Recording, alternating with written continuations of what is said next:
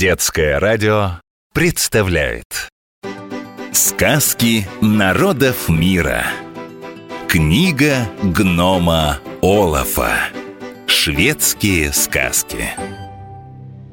Далеко на севере, у подножия скандинавских гор, на опушке зеленого леса, где бежит звеня прозрачный ручей, стоит домик. У круглого окошка за широким деревянным столом сидит маленький человечек. Это гном по имени Олаф. Перед ним лежит большая книга. Слышите? Скрипит перо.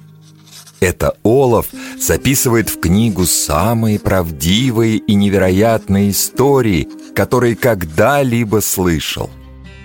Постучи в дверь, и Олаф обязательно пригласит тебя в дом, угостит горячим какао с имбирным печеньем и расскажет свою самую интересную сказку. Сегодня это будет сказка «Подарок для рождественского гнома». В доме на высоком холме жил искусный столяр по имени Густав. Как-то раз, накануне Рождества, Густав потихоньку вышел из дома и отправился к сараю. Там, в глубоком ящике, у него были припрятаны подарки для сына Питера и дочки Марты. Густав достал оттуда же красный костюм и переоделся в рождественского гнома, чтобы в таком виде предстать перед домашними и порадовать детей. Рождественский гном на шведском языке – Юльтомтен. В Швеции к детям в зимние праздники приходит не Дед Мороз, а рождественский гном. Ждут его ровно в 4 часа дня, как только по телевизору заканчиваются мультики о Дональде Даке и его друзьях. Смотреть их в Рождество – шведская традиция, которую с удовольствием соблюдают не только дети, но и взрослые. Рождественский гном спрашивает, есть ли здесь послушные дети? По-шведски это звучит так. Jultomten frågar, finns det några snälla barn här?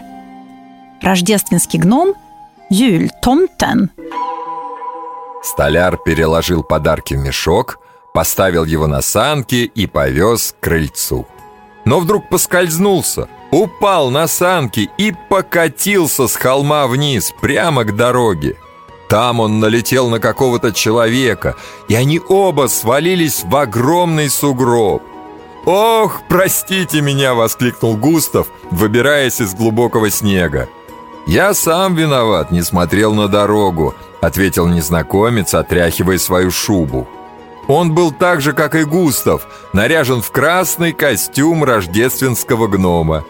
«Я смотрю, вы тоже спешили, чтобы порадовать своих ребятишек», — засмеялся Густав. Он протянул незнакомцу руку и представился. «Я Густав, столяр». «А я рождественский гном», — ответил тот, пожимая руку. «Ха!» — рассмеялся Густав. «Ну что ж, Рождество — хорошее время для веселья и шуток».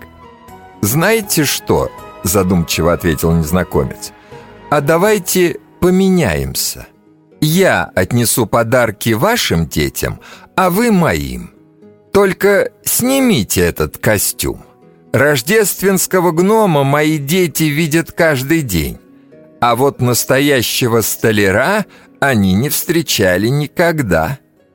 «Неужто это и впрямь рождественский гном?» – с удивлением подумал Густав а вслух сказал «Но я не знаю, что мне подарить вашим детям». «Вы же столяр», — ответил рождественский гном. «Возьмите с собой инструменты да деревянные чурбачки, а там видно будет». Слово «инструменты» в шведском языке может звучать по-разному. Все зависит от того, о каких инструментах идет речь. Например, музыкальный инструмент – это «мюсик-инструмент», а рабочие инструменты называются «verktyg».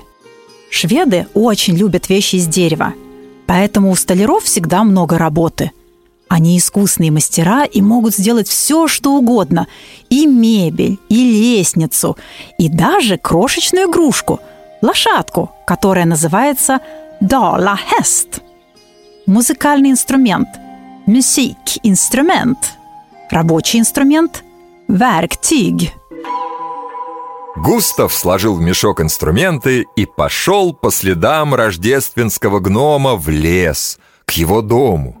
На поляне, между двух высоких сосен, была землянка, возле которой играли два маленьких гномика в красных колпачках. «Кто ты?» – с удивлением спросили дети. «Меня зовут Густав, я столяр. Ваш батюшка отправил меня к вам». «Ух ты! Настоящий столяр!» Обрадовались гномики и повели Густава в землянку. Он кое-как вполз в низенькую дверь и очутился в большой уютной комнате. Вместо стульев здесь стояли пеньки, на одном из которых сидел старый седой гном. Дети рассказали Густаву, что у их дедушки болят ноги, и поэтому он никогда не встает со своего пенька. Тут мальчик спросил у Густава, «А ты можешь сделать санки?» Густав достал инструменты с чурбачками, вжик-вжик, тук-тук, и скоро санки, легкие и быстрые, были готовы.